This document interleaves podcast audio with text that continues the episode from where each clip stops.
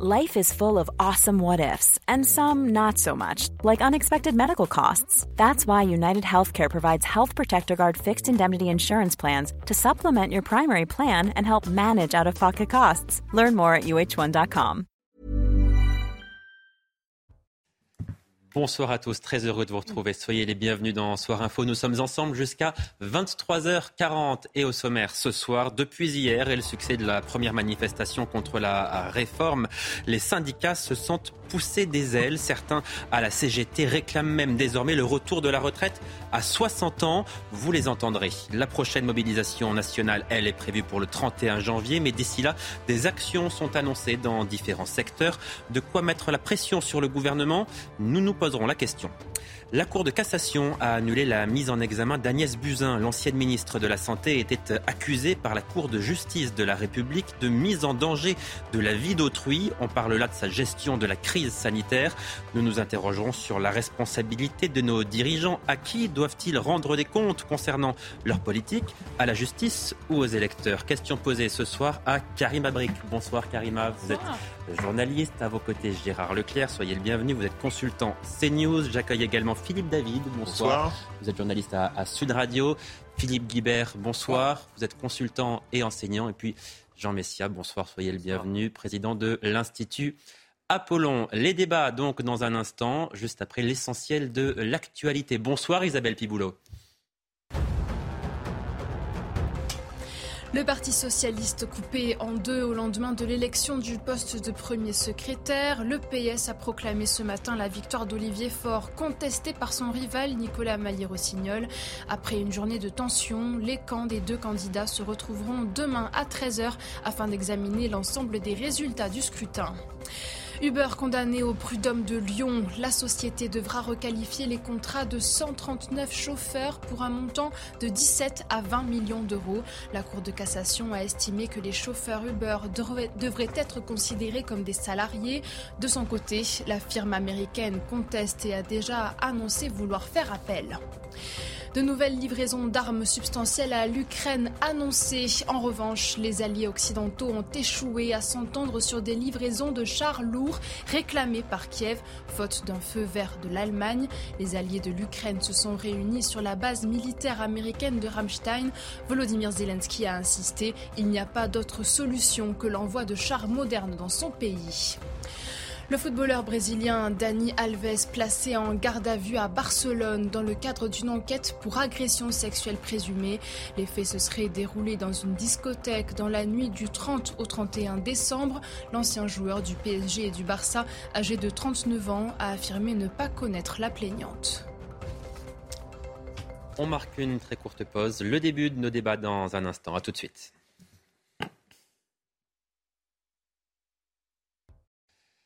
De retour en direct sur euh, CNews. Place au débat donc à présent et on commence avec cette information euh, importante qui concerne nos armées puisqu'après une première hausse conséquente en 2019, Emmanuel Macron a décidé aujourd'hui d'augmenter à nouveau d'un tiers le budget de la défense. L'annonce a été faite euh, ce matin lors des vœux du président de la République aux armées. C'était à Mont-de-Marsan. Écoutez.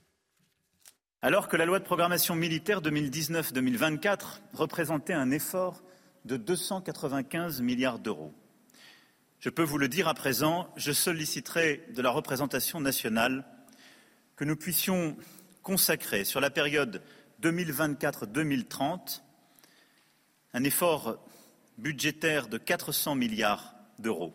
Au total, ces deux lois de programmation militaire auront donc conduit à un doublement des budgets de nos armées. Alors je précise que la défense bénéficiera à partir de l'année prochaine d'un budget de 57 milliards d'euros par an. 57 milliards d'euros en 2024, c'était 32 milliards en 2017. Donc en six ans, on aura quasiment doublé le budget de la défense. Jean Messia, c'est plutôt une bonne nouvelle? Ah, C'est une, excellente nouvelle, euh, notamment dans, euh, dans le monde actuel, euh, avec la guerre qui revient sur le continent européen. mais j'ai juste une question, il va les trouver où? Bah, il fait des réformes des retraites, il va en falloir plusieurs. Là, on, parle quand même d'un effort qui est colossal. Euh, le budget de l'État est très largement déficitaire, la dette est explosive, donc ça pose un problème budgétaire. Mais sur le fond, évidemment, c'est un effort qui est indispensable. Alors moi, si vous voulez, par-delà l'effort quantitatif, euh, il faut aussi s'interroger sur deux points très importants. D'abord, quelle est notre doctrine de défense? Je crois euh, qu'Emmanuel Macron croit dans la défense européenne. Donc moi, euh, si vous voulez, ce qui me gêne un petit peu, c'est qu'on consacre beaucoup d'argent à notre défense, mais si c'est pour construire une défense vraiment nationale, comme ce fut le cas depuis la fin de la Seconde Guerre mondiale et en particulier avec le général de Gaulle, si on veut revenir à un modèle de défense nationale, moi je signe des deux mains. Maintenant, si c'est pour consacrer, si vous voulez, un effort budgétaire qui ensuite va se euh, disperser, va se diffuser euh, dans une Europe, euh, dans une Europe de la défense au contour très mal défini et, dont nos partenaires d'ailleurs n'ont jamais fait. pardon, mais l'Europe de la défense n'existe pas. Bah, en, tout cas, en tout cas, si l'Europe de la défense existe, ça s'appelle l'OTAN. C'est-à-dire c'est le pilier européen de l'OTAN. Or, quand vous voyez par exemple que l'Allemagne, des pays comme l'Allemagne, le couple franco-allemand, dont le président se gargarise en permanence, l'Allemagne ne commande pas des matériaux français. Quand il commande des avions de chasse, il commande des F-35. Et, puis, Gérard Leclerc, et, et, juste un, dernier point. Donc, il y a ça, et puis il y a nos industries d'armement aussi. Notre industrie d'armement est encore euh, sur pied, mais elle, a tendance à perdre beaucoup de terrain précisément parce qu'on la fusionne avec l'Allemagne. Je parle notamment de l'industrie des chars et, des véhicules blindés. Donc, euh, moi, je veux que cet argent revienne à une défense nationale. Gérard Leclerc. Oui, c'est malheureusement inévitable. On voit ce qui se passe. C'est quand même la première fois depuis la, Deuxième Guerre mondiale qu'il y a une, véritablement une véritable guerre sur le continent européen. Euh, et il y a aussi... Une guerre qui, pardonnez-moi, a montré d'ailleurs les, failles de la défense française, qui a mis en lumière ces failles-là. Hein. qu'on avait plus le, avant, hein, quand même. Oui, mais c'était une guerre intérieure. Ça n'avait rien. C'était au sein. C'était une guerre quelque part. Ça ressemblait à une guerre civile au sein de, de l'ex-Yougoslavie qui explosait. Là, ça n'a rien à voir. C'est un, un, pays qui est le plus grand pays euh, de, de, de l'ensemble du continent euro-asiatique, la Russie, qui agresse, euh, ce qui ne s'était jamais produit depuis 1945. Euh, il y a d'autres aussi, d'autres foyers de tension extrêmement inquiétants dans le monde, euh, ne serait-ce qu'entre la Chine et, Taïwan, par exemple. Enfin, un peu partout, on sent qu'il y a, hélas, hélas, une, une montée des périls. Donc oui, bien sûr qu'il faut, il faut revoir et, et, et, et réarmer d'une certaine façon. Euh, cela dit, c'est quelque chose qui est quand même préoccupant, qui est inquiétant, parce que euh, les, milliards, les dizaines de milliards, les centaines de milliards qu'on va, mettre dans, qu'on va devoir mettre dans la défense, on ne les mettra pas ailleurs. Là-dessus, je rejoins Jean, c'est-à-dire on se demande un peu où on va les trouver. Parce qu'on a quand même déjà un budget. Ah, pardon, mais vous, dites qu'on ne les mettra pas ailleurs, mais Emmanuel Macron augmente depuis deux ans le budget assez significativement de la justice, a une LOPMI, la loi de programmation du ministère de l'Intérieur, qui est en hausse. mais quand même, oui, oui, la plupart des budgets importants augmentent. Donc effectivement, on va le trouver où cet argent? C'est la question que je posais. C'est la question que je posais. Surtout que justement, en termes de déficit et de dette, on est, semble-t-il, arrivé à un sommet. l'objectif, c'est quand même d'essayer de réduire, ce qui commence à être temps, euh, tout ça. Donc, c'est, effectivement, c'est inquiétant. C'est désolant, parce que je vous dis, l'argent qu'on met là, on ne peut pas le mettre dans les écoles, dans les hôpitaux. Euh, et euh, c'est préoccupant, parce que, effectivement, on peut se poser la question, où va-t-on trouver cet argent? Ben, la nécessité rend débrouillard, manifestement, parce que rappelez-vous, quand ça a été la crise COVID, on a sorti aussi les milliards, on les a trouvés. Euh, cela dit, donc, effectivement, je pense que si on vivait dans un univers de bisounours, on n'aurait pas besoin d'un budget défense. Mais à l'heure actuelle, notamment avec la guerre en Ukraine, je pense que ça a été un vrai contact, un retour du tragique dans notre vie politique dans la vie même euh, sur l'échiquier mondial. Et la France se doit quand même de garder cette puissance militaire qu'elle a et qu'elle a eue depuis des années. C'est quand même la première puissance militaire en Europe, la septième dans le monde. Donc, ça va aussi avec des investissements. Et je pense qu'avec ce qu'on a vu aujourd'hui, c'est euh, dans cette direction que le gouvernement a décidé d'aller. Philippe Guibert, c'est vrai que la question des finances, où va-t-on trouver l'argent? C'est une question qui est importante. Je ne sais pas si vous avez une réponse par ailleurs, mais la réflexion que je me faisais aussi, c'est est-ce que ça ne va pas donner un argument supplémentaire à ceux qui sont dans la rue en ce moment et, à, qui on dit euh, on ne trouve pas 10 milliards ah d'euros et qui vont répondre attendez, vous les trouvez pour ce que vous voulez les milliards C'est exactement ce que j'allais dire. C'est-à-dire que je, je pense que cette annonce je ne parle pas du bien fondé en termes militaires. Hein. Mais tout le monde est d'accord pour dire que dans le contexte actuel, c'est une bonne décision. Mais la question de l'argent, effectivement, où on le prend, c'est une question importante. Je trouve étonnant de faire cette annonce au lendemain de cette manifestation et en plein débat et en pleine contestation du projet de, de, de, de réforme des retraites, dans la mesure où, effectivement, comme vous venez de le dire, pour le citoyen, euh, se dire on nous demande absolument d'économiser 20 milliards d'euros par an à horizon 2027 euh, ou 2030, je ne sais plus. Et, dans le même temps, on augmente, comme vous l'avez dit, on double le budget euh, des armées. donc là, on trouve l'argent pour les armées.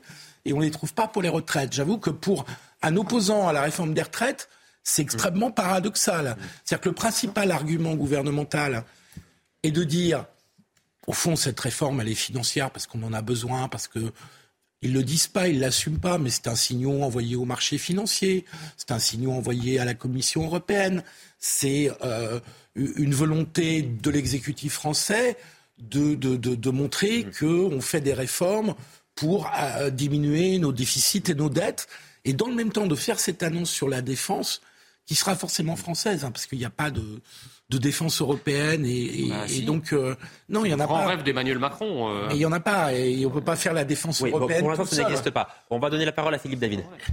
Rattrapage nécessaire. Vous vous rappelez quand le mur de Berlin est tombé, Laurent Fabius parlait des dividendes de la paix. Bah Les dividendes de la paix, on a mis notre armée à l'os. Moi, je vais vous rappeler un souvenir de service militaire. Ça fait 33 ans, ça fera 33 ans la semaine prochaine que j'ai été libéré. Comme on n'avait plus de cartouches à blanc, dans les exercices de combat, on faisait ta ta ta ta avec nos FAMAS. Je vous laisse imaginer, on se croyait dans la cour de récréation. Pourquoi? Parce qu'il n'y avait plus le budget pour les cartouches à blanc. Ce que je vous raconte est vrai et on ne pourra pas m'accuser d'avoir cassé le secret défense.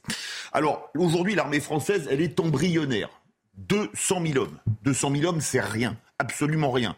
Prenez des pays comme la Turquie, ils ont une armée infiniment plus puissante en nombre.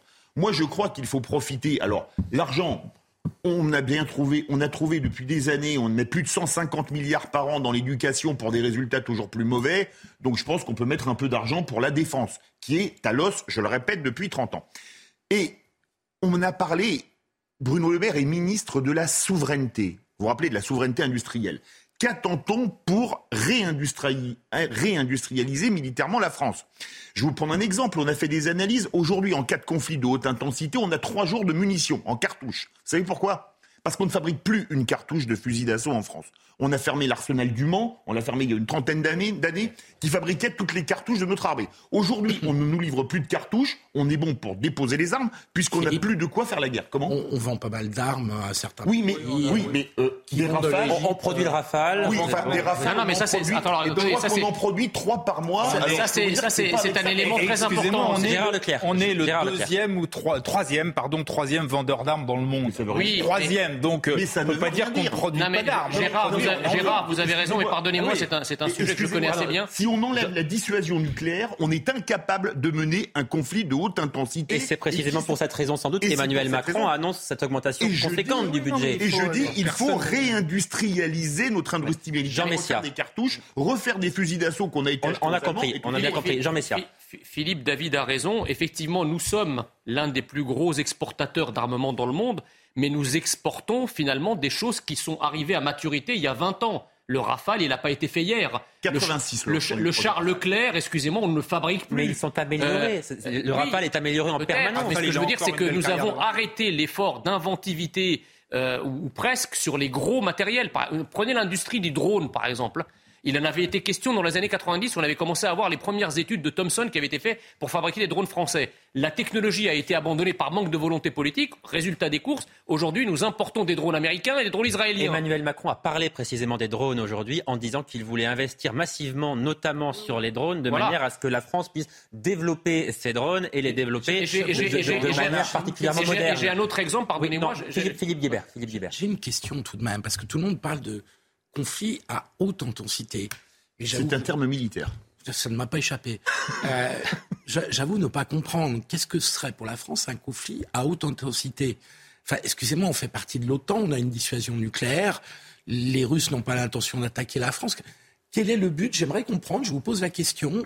Je suis pas assez spécialiste dans ce domaine. Alors Gérard Leclerc qui veut répondre peut-être. je suis pas conflit à haute intensité dans lequel on pourrait être impliqué. Je, ne comprends pas. Je suis pas un grand spécialiste, mais la leçon de ce qui vient de se passer ces dernières années, c'est que justement maintenant la défense, elle doit être sur les différents niveaux. C'est-à-dire l'un des budgets qui va augmenter le plus, si j'ai bien compris, c'est le renseignement. Il faut mettre un effort sur le renseignement. Sur ce qui était les chars, par exemple, les, chars lourds, les chars Leclerc, on a la démonstration maintenant qu'on n'en a pas assez. La preuve, c'est qu'on l'argument qu'on donne pour ne pas en, en vendre à l'Ukraine. Donc on ne les fabrique plus. Euh, on n'en a pas assez en tout cas. Donc voilà, malheureusement, et il y a encore quelques années, je me souviens il y a un certain nombre de gens, et des gens très, très bien, qui, qui posaient la question de est-ce que c'est bien utile de maintenir une dissuasion nucléaire Toutes ces questions-là, aujourd'hui, elles ont volé en éclats. Non, les, les, Verts, notamment, volaient. Être à la fois. C'est compliqué pour une puissance moyenne. Messieurs, dames. compliqué pour une puissance moyenne comme la nôtre, c'est-à-dire à, l'avoir à développer à la fois le nucléaire. C'est pas tout à fait. On va être contraint de marquer une, une très courte pause, mais on se retrouve évidemment avec grand plaisir dans quelques minutes pour la suite de nos débats. Donc vous restez bien avec nous. À tout de suite.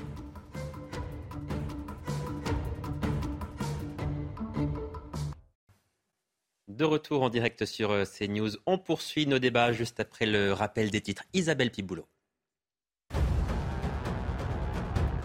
La mise en examen d'Agnès Buzyn annulée. Décision de la Cour de cassation dans l'enquête sur la gestion de l'épidémie de Covid-19 par le gouvernement. L'ancienne ministre de la Santé était visée pour mise en danger de la vie d'autrui. Agnès Buzyn est désormais placée sous le statut de témoin assisté pour cette infraction. Hausse des vols à l'étalage en 2022 de près de 15%. La Confédération des PME demande l'insertion dans le code pénal d'une infraction spécifique de vol à l'étalage. Elle serait punie par une contravention dressée par des agents de sécurité privés sans avoir besoin de passer devant le juge. À ce jour, face au phénomène, les commerçants découragés renoncent souvent à déposer plainte. L'État français a franchi le seuil de 90% du capital d'EDF, une étape cruciale pour mener à bien une offre publique de rachat destinée à renationaliser le géant de l'électricité pour le relancer. Néanmoins, l'issue dépend encore d'une décision de justice. L'opération, chiffrée à 9,7 milliards d'euros, est stratégique pour l'État qui souhaite construire de nouveaux réacteurs nucléaires. À l'issue de son congrès et après une nuit qu'on peut qualifier de chaotique, la direction du Parti socialiste a proclamé pour l'instant de manière non officielle la victoire d'Olivier Faure. Le sortant recueille a priori 50,83% des suffrages des adhérents. Il reste donc pour l'instant le premier secrétaire du Parti socialiste, mais avec un, score très serré et de nombreuses accusations d'irrégularité, le PS entre dans une nouvelle crise ouverte. Le résultat d'ailleurs est toujours contesté par son euh, adversaire, Nicolas Meyer-Rossignol, dont on va voir le, tweet immédiatement qui, s'affiche sur, euh, sur vos écrans. Le choix des militants doit être euh, respecté, l'unité du Parti socialiste préservée. Il demande à, la commission donc, qui est censée juger ces litiges de se réunir. Sans elle, aucun résultat ne peut évidemment être proclamé. J'appelle à l'apaisement et au rassemblement. Gérard Leclerc, vous en avez connu un certain nombre de ces congrès du, mm. Parti socialiste. Quel, regard est-ce que vous portez sur ce qui se passe en ce moment?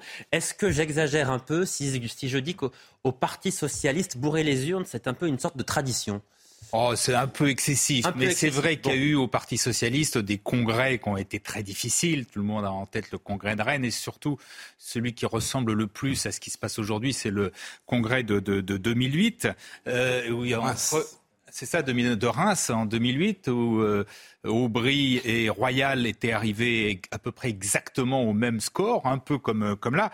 La seule différence, c'est qu'à l'époque, il y avait 230 000 adhérents au Parti socialiste. Aujourd'hui, ils sont 40 000 et il n'y en a que 20 000 qui ont voté, 23 000 qui ont voté. Ils sont 40 000 inscrits, 23 000 qui ont voté et donc à peu près à égalité entre les deux. Donc vous voyez la chute qui est absolument euh, euh, terrible. Euh, et qui intervient en plus à un moment où effectivement le Parti socialiste est en, grande est très divisé euh, entre ceux qui continuent à défendre, qui défendent la, la, la ligne actuelle d'Olivier Faure, donc d'une d'une alliance totale avec la Nupes, et ceux qui disent que en faisant ça, euh, le Parti socialiste a un peu perdu son âme. Il faut quand même rappeler que dans ce qu'a signé le Parti socialiste, il y avait le retour à la retraite à 60 ans, alors que François Hollande avait fait passer la loi en 2000, euh, la loi euh, en 2010, en 2000 combien d'ailleurs de Enfin bref, euh, la, loi de Touraine, 2013, je ne sais plus l'année, la loi de Touraine, donc, qui prévoyait quand même Mais, vers les Gérard Leclerc, vous me dites, quand je dis au Parti Socialiste, bourrer les urnes, c'est une tradition, vous me dites c'est un peu exagéré. J'entends oui, il n'y en a pas eu à chaque congrès, mais, il y a eu des congrès mais comme vous dites, juste, il faudrait dire le PS et les Républicains. On, va voir, là en l'occurrence, on va voir sur une base de 5%. Je voudrais qu'on voit la, vidéo que, que, nous avons et qui montre effectivement ce qui s'est passé manifestement dans la section de, de, de la Courneuve. Et vous allez voir, c'est assez parlant manifestement.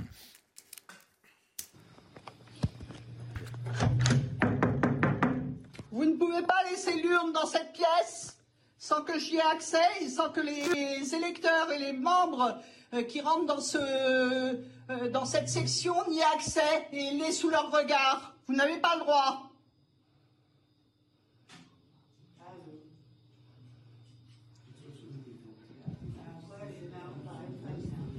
Vous n'avez pas le droit de faire ça.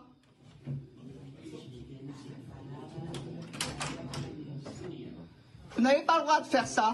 Vous n'avez absolument pas le droit de mettre l'urne euh, et de faire voter les gens dans une pièce fermée à clé. Vous n'avez pas le droit.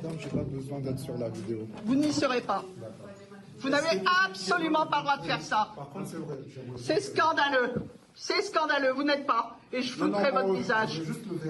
Non, mais juste le secrétaire de section. C'est scandaleux. Je n'ai pas accès à l'urne. L'urne a disparu de la salle. Elle est dans une pièce fermée à la clé dans laquelle je ne peux pas rentrer. Voilà comment ça se passe à la section de La Courneuve pour Olivier Faure. Bon, Philippe Guibert, euh, s'enfermer à double tour dans une salle en prenant l'urne, c'est quand même une vision pour le moins particulière de la démocratie au Parti socialiste. Oui, bah, c'est pathétique. Moi, j'ai fait plein de congrès du Parti socialiste en interne, dont celui de Reims dont, vous parliez. Euh, il y a toujours eu, mais le problème, c'est qu'on est en 2022, même 2023, et qu'il serait temps, à un moment donné, que les, grands enfin, que les anciens grands partis de politique de notre pays se rendent compte qu'ils défendent la démocratie. Donc, la première chose à faire est de la respecter. Ça vaut pour le PS, ça vaut pour les Républicains, parce que tout le monde sait qu'il y a eu des achats de cartes lors de la primaire des Républicains, qui était un congrès euh, interne du parti. Mais le bourrage d'urne, c'est pardon, le, bourrage d'urnes, à, droite, effectivement, on va créer des cartes. Mais là, bourrer des urnes. Faut l'arriver au résultat le même. Hein, c'est, certes, mais, mais, sur la, sur la méthode. Des oui, oui, et, faire voter des chats. Non, mais je veux dire, on va, on va, on va créer des cartes. On va faire adhérer le maximum de personnes. c'est bidon, y compris des gens en Indonésie. Enfin bon, passons. Mais euh, il y a un problème de, de respect, de, de, de, de respect du principe démocratique que ces partis défendent à longueur de journée, qui est assez pathétique. Alors le problème, c'est que ça passe en général quand il y a des écarts raisonnables. Mais là, évidemment, comme il y a 300 voix d'écart, 300, 400 voix d'écart, c'est exactement comme au Congrès de Reims en 2008. Je voudrais quand même ajouter oui, C'est pour le moins gênant, effectivement. Parce qu'on passe à côté de l'enjeu politique de ce Congrès. Alors vous allez me dire, bon, le PS... Non, on va en parler, on va en parler. Euh, parce que l'enjeu politique de ce Congrès, c'est quand même que c'est François Hollande et Hidalgo qui ont cherché à faire la peau à Olivier Faure. Mm. C'est ça la réalité. Mm. Hein, puisque les deux candidats, Hélène Geoffroy est une Hollandaise et euh, le maire de, Rouen, Meyer euh, Rossignol, est un proche de Anne Hidalgo qu'Anne Hidalgo a soutenu. Donc la réalité politique de ce congrès... Mais ils ont le droit ah je dis ils ont droit. La preuve, c'est qu'ils font 50% des voix. et peut-être un peu plus s'il n'y avait pas eu la fraude. sur, la tricherie, Jean, Jean Messia et Karim Abrik. préciser le vrai enjeu politique de ce congrès. non, mais Évidemment qu'ils ont le droit, mais... Euh, Jean Messia. Non, mais déjà, si vous voulez, il faut, faut, remettre, faut, faut mettre les choses... Il euh, faut regarder les choses en relief. Je veux dire, le, le PS, aujourd'hui, ne représente qu'une tâche invisible à l'œil nu sur le, spectre politique français. C'est un,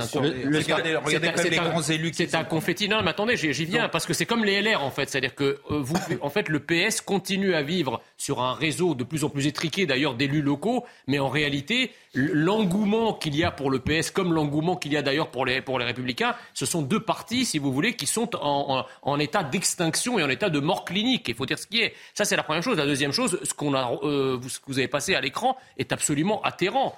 Enfin, je veux dire, c'est presque une scène d'un jeu vidéo. On a envie de parler de PS5 et non pas de PS.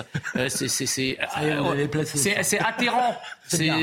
non, mais non, mais attendez, vous, ça vous a pas étonné? Alors moi, je comprends, si vous voulez, que comme vous n'avez pas, euh, comme le PS n'a pas le nombre d'adhérents suffisant, on en vient à, bourrer les urnes. évidemment, c'est de la laque électorale pour faire un effet volume euh, sur le sur sur le sur le sur le sur les, élections. Vous avez fréquenté un parti, donc j'aimerais connaître les résultats. Ah, mais le dernier parti, attendez, mais le, dernier parti. J'aimerais savoir exactement comment ça se passe. Ah, il n'y avait qu'un candidat à la tête du parti. C'était plus facile, c'était plus simple. Il n'y avait qu'un candidat chez Jean Messia. Mais le dernier parti politique que j'ai fréquenté, il avait 130 000 adhérents. En l'occurrence, en l'occurrence, Jean Messia, on parle de pardon, pas tout le monde en même temps. En l'occurrence, on parle du parti que vous avez fréquenté, qui est Reconquête. Et là, il n'y avait qu'Éric Zemmour à sa tête, donc effectivement, c'est ah bah, beaucoup plus simple. Il, a été créé, il a été créé Exactement. trois mois avant le- le- l'élection. donc, Exactement. euh, euh, voilà, mais il est- en tout cas, il en a plus que le PS. Ça, c'est Oh. Karim- confirmé. Karim Abric. Non, mais voilà. dire quand même que ce parti se cherche littéralement, il n'arrive plus à connecter avec les Français, parce que quand on regarde effectivement les, les chiffres, ce parti qui a été un grand parti, qu'on aime ou qu'on n'aime pas, mais quand même qui a donné deux euh, présidents à, à la République, quand on pense à François Mitterrand, euh, quand même. Donc on est quand même passé, j'allais dire, euh, d'un parti, oui, une certaine grandeur à aujourd'hui, quoi, les politiques de la trottinette. C'est un peu ça aussi, hein. On va quand même se rappeler que ça fait 1,75 des voix pour Anne Hidalgo lors de la, du premier tour à la présidentielle. Et quand on regarde euh, M. Olivier Faure et M. Rossignol comme ça s'entre-déchirer pour quoi exactement? Pour aller récolter les dernières miettes de ce qui reste du parti. C'est comme si le parti est sur respirateur artificiel, mais sur un respirateur artificiel qui n'est même plus mais ça a des branché. Donc c'est triste. Moi, je trouve ça pas- triste. Ah non, Vous avez tout à fait raison sur le. parti. Ils ont fait, ils ont Il y a fait un enjeu 60 politique, un encore une fois, hein. 75% à la présidentielle, mais sur la, la- la réalité du Parti socialiste, on ne peut pas la résumer à ça. Il y a encore beaucoup de grands élus, donc de gens Mais qui se font élire, Non. Qui sont à la tête. Ils ont quand même 30 députés, ils ont quand même des, grandes villes. C'est crépusculaire, Ils ont quand même des grandes villes qui sont effectivement en déclin. Mais c'est d'ailleurs, je pourrais dire exactement le même discours pour LR. Oui, le ça, premier parti vous ai de dit. France en termes d'élus, c'est quand même le double, c'est quand le même le premier pas. Bon, le on va premier- pas faire, on, va pas rentrer dans les détails des, des- des variable chiffres. Là, ce qui nous intéresse, c'est ce qui s'est passé, cette vidéo qui est quand même complètement euh, ahurissante. Le fait que les deux candidats s'entre- s'entre-déchirent, se déchirent euh, et effectivement ne veuillent pas reconnaître la, la victoire de l'un ou de l'autre. Écoutez ce qu'en disait Olivier Véran, le porte-parole du gouvernement, qui, savoure un peu quand même. À minima, ce que je peux vous dire, c'est qu'aujourd'hui, fort est faible. Euh, il dispose à minima, au mieux pour lui, d'un socle électoral euh, d'une majorité extrêmement courte.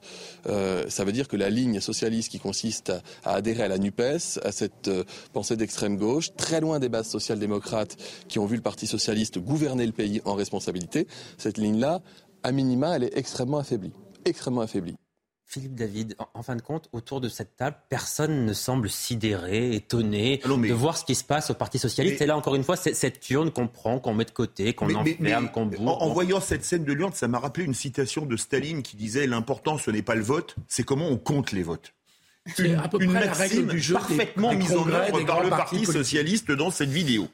Mais je vais reprendre Gérard Leclerc. Dans ce même studio plateau, j'ai, euh, M. Pupponi a dit Oui. qu'il n'y avait pas eu un congrès du Parti fait. socialiste où on n'avait pas bourré les urnes. Oui, mais c'est ce Alors, non, mais là, vous Non, avez dit que c'était évidemment. que c'était exagéré. Dans tous les congrès, les, attendez, vous permettez, Oui, les urnes étaient bourrées.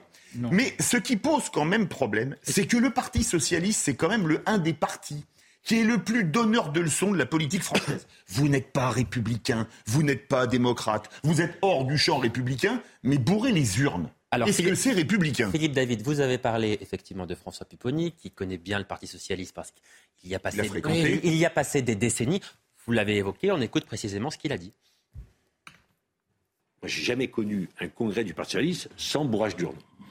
J'ai jamais connu. J'ai- j'ai- Alors, Au moins, c'est dit. non, mais c'était avant, bah, c'était les- les transparent. grandes- la grande fédération du Nord et la grande fédération de Marseille. Ils bourraient. Alors, selon le candidat pour qu'ils étaient, alors, le candidat qui avait été bourré dans le Nord, il disait c'est des voleurs. Celui qui avait été bourré le Sud, c'est des voilà. Bon. Et c'est, ra- rappelez-vous le problème entre euh, la nuit euh, où Manuel Valls, euh, je sais plus si c'était pour quel congrès, ce, ce psychodrame, où c'était bon, là, on recommence. Le problème, c'est qu'à l'époque, c'était sur plusieurs, presque centaines de milliers de gens et on était au pouvoir. Là, ils sont 22 000. C'est-à-dire qu'ils n'arrivent même pas à comptabiliser 22 000 voix. Non, non, mais Jean Messia, ce qui interpelle aussi, c'est le détachement avec lequel il dit ça. Il a connu ça toute sa vie, c'est normal. Il pratique ça depuis attendez. toujours, c'est tout à fait normal. Attendez, il le dit, il a passé des, des décennies au Alors, PS. moi, En moi, moi, je- de la vie politique depuis 20 ans, c'est une évidence. Enfin, je veux dire, Parce que excusez-moi. hein. Non, mais c'est- pardon, si, tout- si tout le monde trouve Non, ça mais- normal à ce moment-là, il n'y a pas pas de problème. Moi, Moi, j'ai- personne ne trouve ça normal. il se C'est trouve- juste que c'est le cas, effectivement, depuis 20 ou 30 ans. Non, Enfin, donc, Il se trouve que moi, j'ai- écouté M. Pupponi en direct et je, je- je suis tombé de ma chaise. Euh, parce que, effectivement, non, mais c'est vrai. Parce que si vous- je, je- je vais vous dire quelque chose. Euh, on ne peut pas, si vous voulez, avoir pendant 40 ans euh, fait des leçons de morale aux Français sur ce qui est l'état de droit, sur ce qui est la démocratie, sur ce qui est le pluralisme, sur ce qui est l'intégrité euh, en politique et se comporter de telle manière, parce que là, c'est insupportable. Mais sur le fond, si vous voulez, le Parti socialiste aujourd'hui, qui est déjà réduit à sa portion congrue, il est divisé entre deux lignes que d'ailleurs la primaire socialiste en 2017 avait déjà mmh. tranché. Il y avait la ligne Hamon qui était une ligne, pour faire simple, islamo-gauchiste. C'est la ligne qui aujourd'hui, c'est la ligne, c'était ce qu'on appelait euh, Benoît Hamon. Benoît, Benoît Hamon, laissez-moi finir. Benoît Hamon, Benoît Hamon représentait la gauche kebabiste à l'époque, et effectivement, c'est la gauche qui aujourd'hui rejoint la Nupes. Et la ligne Manuel Valls, effectivement, qui est une ligne plutôt social-démocrate plutôt régalienne, plutôt républicaine. Est-ce que, vous, est-ce que vous pouvez me dire la dernière fois que le Parti socialiste s'est intéressé aux travailleurs français? Oui, mais c'est pas, pardon, pardon, mais là, là, on sort du débat. C'est pas le débat. Mais c'est des déclarations totalement polémiques. Non, non, pas du tout. C'est pas le débat, Jean Messia. Mais simplement, Gérard Leclerc, j'ai une question, pardon. Mais sur la gauche en général, c'est vrai que depuis quelques mois, on a, on a le sentiment que la gauche a un problème avec la démocratie. On voit ce qui se passe là. On a Manuel Bompard à la France insoumise cette fois, qui est désigné coordinateur sans le moindre vote, qui dit le vote, ça n'est. Mais, mais, qui dit, qui dit le vote. C'est pas ça l'enjeu du mais, qui, dit le vote, ça n'est pas l'alpha et l'oméga de la vie politique Moi, je m'interroge sur le rapport à la démocratie en ce moment de la gauche. Pardon. vous pouvez faire aussi, vous pouvez faire. Il y a aussi des, des, des problèmes de l'autre côté. Simplement pour revenir. Pour l'instant, on les voit moins. Voilà, je ne peux pas vous dire autre chose. Philippe l'a dit tout à l'heure. C'est pas vrai. Il y a toujours eu au Parti socialiste de la fraude, mais de la fraude qui était effectivement, il a donné le chiffre de 5%, c'est à peu près ça. C'est-à-dire que le reste, c'était même plutôt l'inverse, que le Parti socialiste, de ce point de vue-là, avait un avantage, c'est comme il y avait toujours eu différentes familles, différents courants, chaque courant surveillait l'autre. Et alors certains, dans certains endroits où ils étaient bien implantés, trichaient, mais vous ne pouvez pas dire que l'ensemble du congrès du Parti socialiste, ce n'était que du bourrage d'urne et de la fraude. Ça jouait sur, effectivement, 4 ou 5%. Ça le problème... en fin de soirée. Allez, le, mot de la fin, et puis on change de thème pour Philippe Guibert ça se jouait en fin de soirée, où, euh, comme l'a très bien expliqué euh, Pupponi, euh, les, les, Bouches du Nord, les Bouches du Rhône de Marseille et les départements du Nord ajustaient le résultat du Congrès. Voilà. Mais l'enjeu du Congrès, il n'est pas là. Pardonnez-moi, enfin, bien entendu que c'est scandaleux, on est tous d'accord là-dessus. Et je peux vous des congrès de droite où les urnes ont été bourrées, on peut, on peut vous en citer plein. Fillon pas, ah L'enjeu du congrès est de savoir si le PS va continuer à participer à une potentielle alliance électorale qui s'appelle la NUPES. La NUPES, on est bien d'accord. Olivier Faure y est favorable, son adversaire non. Et, là où je trouve... Les Français s'en foutent en fait. Peut-être que les Français s'en foutent, mais si on fait la mais quand M. Rossignol dit les Français nous regardent, excusez-moi. Allez, Philippe, Philippe Guibert termine et puis on change de sujet. Donc c'est ça le vrai enjeu. Et donc de savoir de quel côté la pièce tombe, parce qu'effectivement, il y a des. Ça n'est pas anecdotique, vous avez raison. Ce n'est pas anecdotique, parce que si le PS sort de la, enfin, sort d'une alliance systématique avec la NUPS, c'est un enjeu important dans une année qui peut connaître une dissolution, par exemple. Alors parlons à présent de la, mise en examen d'Agnès Buzyn, qui a été annulée aujourd'hui par la Cour de, cassation. L'ancienne ministre de la Santé était accusée par la, Cour de justice de la République de mise en danger de la vie d'autrui. On parle là de, de, sa gestion de la crise sanitaire. Les explications de Noémie Schulz de notre service police-justice. Pour bien comprendre, il faut remonter quelques mois en arrière. En septembre 2021, l'ancienne ministre de la Santé, Agnès Buzyn, est mise en examen par la commission d'instruction de la Cour de justice de la République pour mise en danger de la vie d'autrui. Une action qui fait suite à l'ouverture d'une enquête après le dépôt de milliers de plaintes de la part de particuliers, mais aussi d'associations, de médecins, des plaintes contre le gouvernement pour sa mauvaise gestion de la crise sanitaire. Alors, la Cour de cassation, elle vient d'estimer que cette mise en examen n'était pas valable. Pourquoi? Eh bien parce que le délit de mise en danger de la vie d'autrui ne peut être reproché à une personne que si une loi ou un règlement lui impose une obligation de prudence et de sécurité. Un exemple concret qui parle à tout le monde. Le Code de la route prévoit toute une série d'obligations euh, de prudence et de sécurité. Par exemple, euh, si on brûle un feu rouge et qu'on blesse quelqu'un, on peut être poursuivi pour mise en danger de la vie d'autrui car on n'a pas respecté une obligation. La Cour de cassation, elle estime euh, que dans le cadre de la gestion du Covid, il n'y avait pas de texte précis relatif à, à la gestion d'une pandémie comme celle-là. Il n'y avait pas de texte, par exemple, qui disait il faut que tout le monde porte le masque ou il faut isoler les gens. Agnès Buzyn n'est donc plus mise en examen. Elle passe sous le statut de témoin assisté et la perspective d'un procès devant la Cour de justice de la République s'éloigne. Jean Messia, est-ce que vous considérez que c'est une bonne nouvelle finalement que la justice ne se mêle pas des euh, décisions politiques de nos dirigeants? Moi, je, ne suis pas favorable à la C'est un peu la fin de la juridiciarisation de la vie politique, en quelque sorte, dont on a beaucoup parlé. Alors, hein. la, fin, je ne sais pas, mais en tout cas, cette décision-là, effectivement, va à l'encontre d'une tendance euh, constatée régulièrement depuis ces, dernières années, où les élus, de quelque ordre qu'ils soient d'ailleurs, euh, sont systématiquement euh, traduits devant les tribunaux. Ça va du maire qui est traîné devant le tribunal parce qu'il n'a pas entretenu un panneau de basket qui est tombé euh, malencontreusement sur quelqu'un et qui l'a blessé euh, ou, davantage, jusqu'au euh, ministre. Alors évidemment, moi pour moi, la sanction du ministre n'est pas une sanction pénale, c'est une sanction démocratique. Sur l'attitude d'Agnès Buzyn, moi, ce que je lui reproche, si vous voulez, ce sont ses mensonges.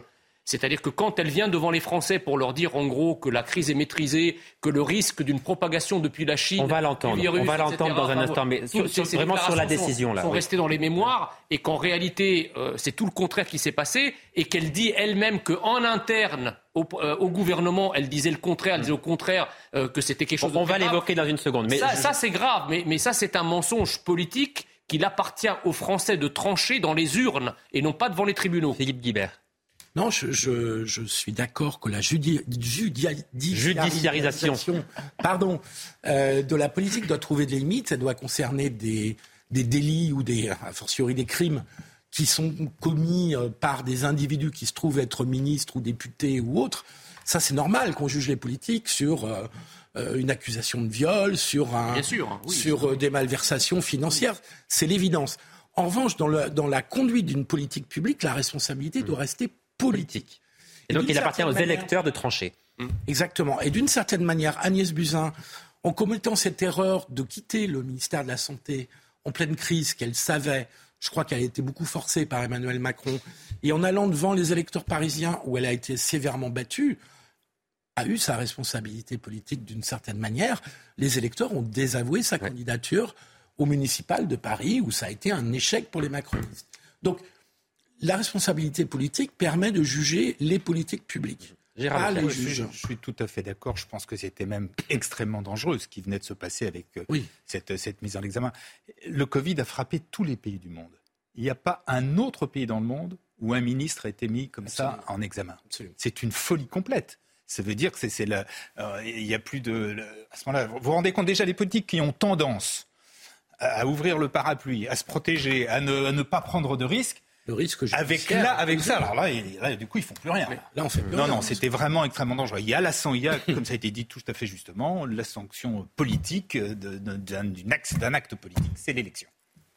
Ben, il y a toute la question, effectivement, de la responsabilité quand même pour les électeurs. Moi, je suis effectivement contre cette judiciarisation à outrance, c'est-à-dire des décisions politiques, parce que ce que ça entraîne après, c'est que plus personne, de un, va vouloir se présenter. Je veux dire, le risque d'action politique après est assez limité. Cela dit, ça pose quand même l'enjeu qui est responsable et que fait-on si on a fait euh, certaines erreurs? Donc, est-ce que c'est aux électeurs? Oui, effectivement. Donc, les électeurs peuvent être, euh, c'est les électeurs qui vont décider de la suite des choses. Mais il y a aussi peut-être la possibilité de devoir s'expliquer. Je pense que c'est ça aussi le problème, c'est que pendant la COVID, on l'a dit, euh, il y a eu toutes sortes de choses qui ont été euh, dites, il y a eu des omissions aussi. Si on était allé vraiment pour la judiciarisation, je pense qu'il y a beaucoup de politiques à travers le monde qui seraient en prison en ce moment. Alors effectivement, dans des périodes de crise, c'est quand même un peu euh, difficile. Mmh. Cela dit, je pense quand même qu'il faudrait que les politiques puissent s'expliquer et euh, à ce chapitre, je pense que ça n'a pas été véritablement. elle l'a fait, en l'occurrence, elle a été auditionnée par l'Assemblée nationale, me semble-t-il, et elle l'a fait auprès de certains journalistes où elle a donné des, interviews. Philippe David. Elle a donné des interviews en disant que c'était qu'elle avait vu l'ouragan ou le tsunami arriver, etc. Alors vous en parlez, on, va l'écouter, parce que si vous en parlez, je vous fais réagir ensuite. Ah on, va écouter, on va écouter, euh, on va écouter Agnès Buzyn. C'est une parfaite transition. On va écouter Agnès Buzyn en janvier 2020. On est au tout début de la crise. La France n'est pas encore touchée. Et voilà ce que disait à l'époque celle qui est encore pour très peu de temps ministre de la Santé. Le risque d'introduction en France de cas liés à cet épisode est faible, mais il ne peut pas être exclu, d'autant qu'il existe des lignes aériennes directes entre la ville de Wuhan et, euh, la, France. Donc euh, des messages de précaution à destination des voyageurs se rendant à Wuhan depuis Paris ou bien au retour de Wuhan sont d'ores et déjà diffusés dans les avions en ce qui concerne les vols directs. et des affiches ont été euh, disposées à l'aéroport de Roissy. Donc Agnès Buzyn, encore ministre pour euh, quelques jours, dit le risque de propagation du virus en France est un risque extrêmement faible. Deux mois plus tard, Agnès Buzyn, qui n'est plus ministre, auprès des journalistes du Monde, dit la chose suivante. Je pense que j'ai vu la première, ce qui se passait en Chine, le 20 décembre, un blog détaillait les pneumopathies, etc. J'ai alerté le directeur de la santé. Elle dit ensuite la chose suivante. Elle dit le 11 janvier, j'ai envoyé un message au président sur la situation. Le 30 janvier, j'ai averti Édouard Philippe que les élections municipales ne pourraient sans doute pas se tenir. Je rongeais mon frein. Donc quand on se dit ça, on se dit que manifestement, en janvier, quand elle s'adresse aux Français, elle ment. Mais évidemment, mais vous savez, la première partie où elle dit le 21 janvier, ce sera le troisième anniversaire demain, qu'il y a très peu de chances que le virus arrive en France, vous savez, c'est le syndrome Charles Pasqua de Tchernobyl que le nuage radioactif allait s'arrêter à la frontière, puisqu'évidemment, il n'avait pas de visa lui permettant de rentrer en territoire français. Donc, 86 2000, euh, 2020, on fait exactement, 34 ans plus tard, exactement les mêmes choses. Moi, je suis assez d'accord sur le fait que parce que poursuivre des politiques parce qu'ils ont mal géré quelque chose, dans ces cas-là, ça veut dire qu'on peut poursuivre tous les politiques qui n'ont pas voté un budget en équilibre depuis 49 ans en disant qu'ils ont créé des dettes pour trois, deux ou trois ou quatre générations de Français. Le ministre du Travail pour le chômage, par exemple. Voilà, le chômage euh, augmente, on porte plainte contre le ministre du Travail. C'est devenu complètement délirant. Excusez-moi, vous êtes québécoise, ça s'entend légèrement. C'est un peu l'américanisation de la société où on fait des procès pour tout et n'importe quoi. Et là, on a déjà des manques de vocation chez les politiques. Si on veut plus du tout en avoir, c'est la meilleure solution. Philippe je, enfin, je dirais, ayant participé à quelques gouvernements euh, comme collaborateur, il arrive qu'un ministre ait une parole publique qui diverge de ce qu'il pense en son fort intérieur ou dont il a pu discuter euh, avec ses collègues, avec le Premier ministre. Ça vous semble normal? Bah ouais, ça fait partie de l'exercice politique. Non, non, c'est pas le. Non, je ne peux pas dire des non, choses mais pareilles. Mais attendez, vous n'avez jamais exercé le pouvoir. Mais c'est pas. ça, oui, peut-être. Ah, non, mais pardon, je, non, pardon, Philippe. Vous, vous, vous, juste. Oui, mais simplement parce que les téléspectateurs qui se regardent doivent se dire entendre quelqu'un ah oui. dire ah qu'un mensonge politique ah, est, normal, pardon, mais ça interroge pour le moins. Attendez, pas la ligne de parti, mais dire le tout et son contraire, c'est Alors, on, laisse parler Philippe Guibert là-dessus qui s'explique. Un ministre, une ministre, quel qu'il soit, suit la ligne gouvernementale. Donc s'il est décidé au plus haut niveau de dire pour l'instant, on n'a pas de certitude. Je vous rappelle qu'on est le 21 janvier. Je vous rappelle que tous les spécialistes, français notamment, dont un dont on a beaucoup entendu parler ensuite, euh, qui parlait de grippette à l'époque. Donc, voilà, je, Le Covid fera moins de, moins de morts que les accidents. Oui, mais le professeur Raoult n'est pas membre du gouvernement, pardon. mais excusez-moi, mais regardez le gouvernement n'a pas une vérité scientifique supérieure à celle des. Non, mais elle avait des convictions, manifestement, si elle n'avait pas de vérité scientifique. Bon.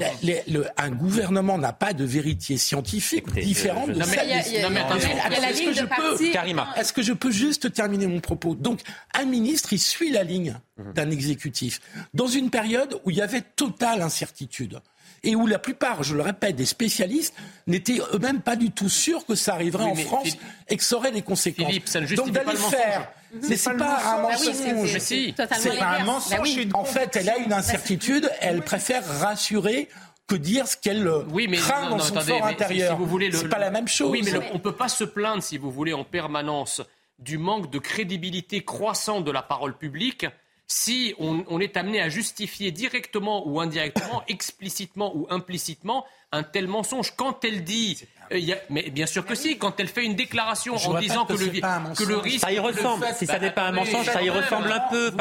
Je, pense, que le politique se grandirait à reconnaître ses erreurs. Complètement abstraction du fait qu'on est en janvier. On est en janvier, excusez-moi. Donc à un moment où personne n'est d'accord. Oui, mais attendez, l'Organisation mondiale de la santé n'a même pas déclaré que c'était une pandémie. C'est pas la question. Elle dit. Bah si, c'est la question. Non, non, non, non, attendez. Il faut reprendre les termes exacts. Elle fait cette déclaration.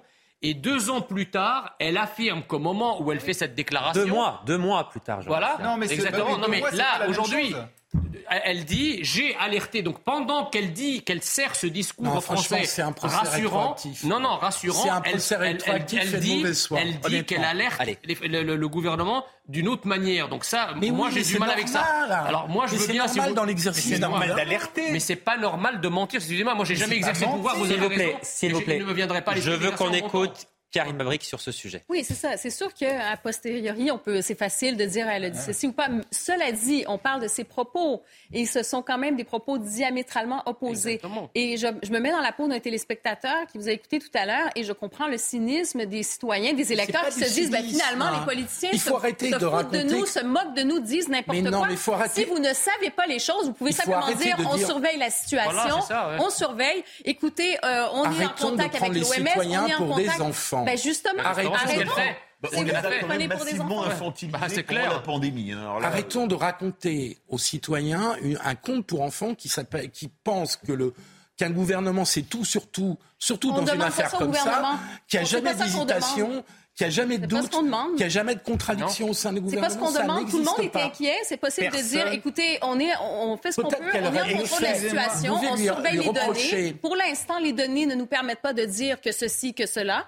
Mais on suit évidemment la situation, ça peut évoluer. Ben, non, mais heureusement, Allez, heureusement, non mais heureusement, Jean Messia pour conclure et puis après. Heureusement qu'à ce moment-là, il n'y a pas de texte obligeant le gouvernement à faire quelque chose. Vous imaginez que si, on, a, si on, avait, on, avait fait des textes de loi, ça veut dire qu'on aurait des confinements systématiques, des couvre-feux à n'en plus finir, vous êtes etc. En anachronisme. En janvier 2020, de janvier 2020, personne ne fait rien dans le monde. Et encore une fois, je vous ah, il, y il y a des choses qu'on savait, on savait, il y a des choses qui ont été dites, cela dit. Par exemple, sur les masques, on, savait qu'il en manquait. Deux mois plus tard. Non, mais il y a des choses, on, disait, qu'il n'y a pas besoin de mettre des masques, mais au fond, la raison, c'était parce qu'il n'y en avait pas et on le sait par la suite. On peut lui, reprocher, on peut lui reprocher à Agnès Buzyn de, de, de ne pas avoir dit, par exemple, je ne sais pas exactement où va aller cette pandémie. Parce que la réalité de ce qu'elle pensait, c'est qu'elle avait des doutes, qu'en même temps, elle devait avoir des éléments d'information contradictoires. Et donc, elle aurait dû avait, dire, on avait juste... je ne sais pas exactement ce qu'il en est. On va s'arrêter là, Jean Messia. N'oubliez pas, juste un tout, un tout petit mot. 10 secondes. 10 secondes. N'oubliez pas qu'à l'époque, la porte-parole du gouvernement, qui était Sibeth Ndiaye, justifiait le mensonge pour protéger le président. Donc, à partir de là, si vous voulez, c'est la porte C'est terminé. C'est terminé parce qu'il est précisément 23 h et il faut tout de suite qu'on aille retrouver Isabelle Piboulot pour le rappel des titres. Bonsoir Isabelle. Un effort budgétaire de 400 milliards d'euros pour les armées, c'est ce qu'a annoncé le président de la République pour la période 2024-2030 dans le cadre de la future loi de programmation militaire. Le chef de l'État a présenté ses vœux aux forces armées depuis la base aérienne de Mont-de-Marsan. En tenant compte des recettes extra-budgétaires, les armées disposeront au total de 413 milliards d'euros. Le ministre du Travail souhaite une meilleure prévention concernant la pénibilité. Les branches professionnelles pourraient négocier des accords collectifs pour financer des actions de prévention de la pénibilité selon les métiers. Olivier Dussopt a visité deux entreprises dans l'Hérault au lendemain de la mobilisation nationale contre le projet de réforme des retraites. Dans l'actualité judiciaire, affaire Axel Dorier, 12 ans de réclusion criminelle pour le conducteur et 5 ans de prison pour le passager du véhicule. Youssef Tebal, 24 ans, a été condamné pour avoir tué en voiture la jeune femme à Lyon. Son cousin, lui, a été condamné pour non-assistance à personne en danger. En juillet 2020, Axel Dorier avait été traîné sur plus de 800 mètres après avoir été renversé. Le footballeur brésilien Dani Alves en détention préventive en Espagne pour agression sexuelle présumée. Les faits se seraient déroulés dans une discothèque de Barcelone dans la nuit du 30 au 31 décembre. Des faits que le joueur nie catégoriquement.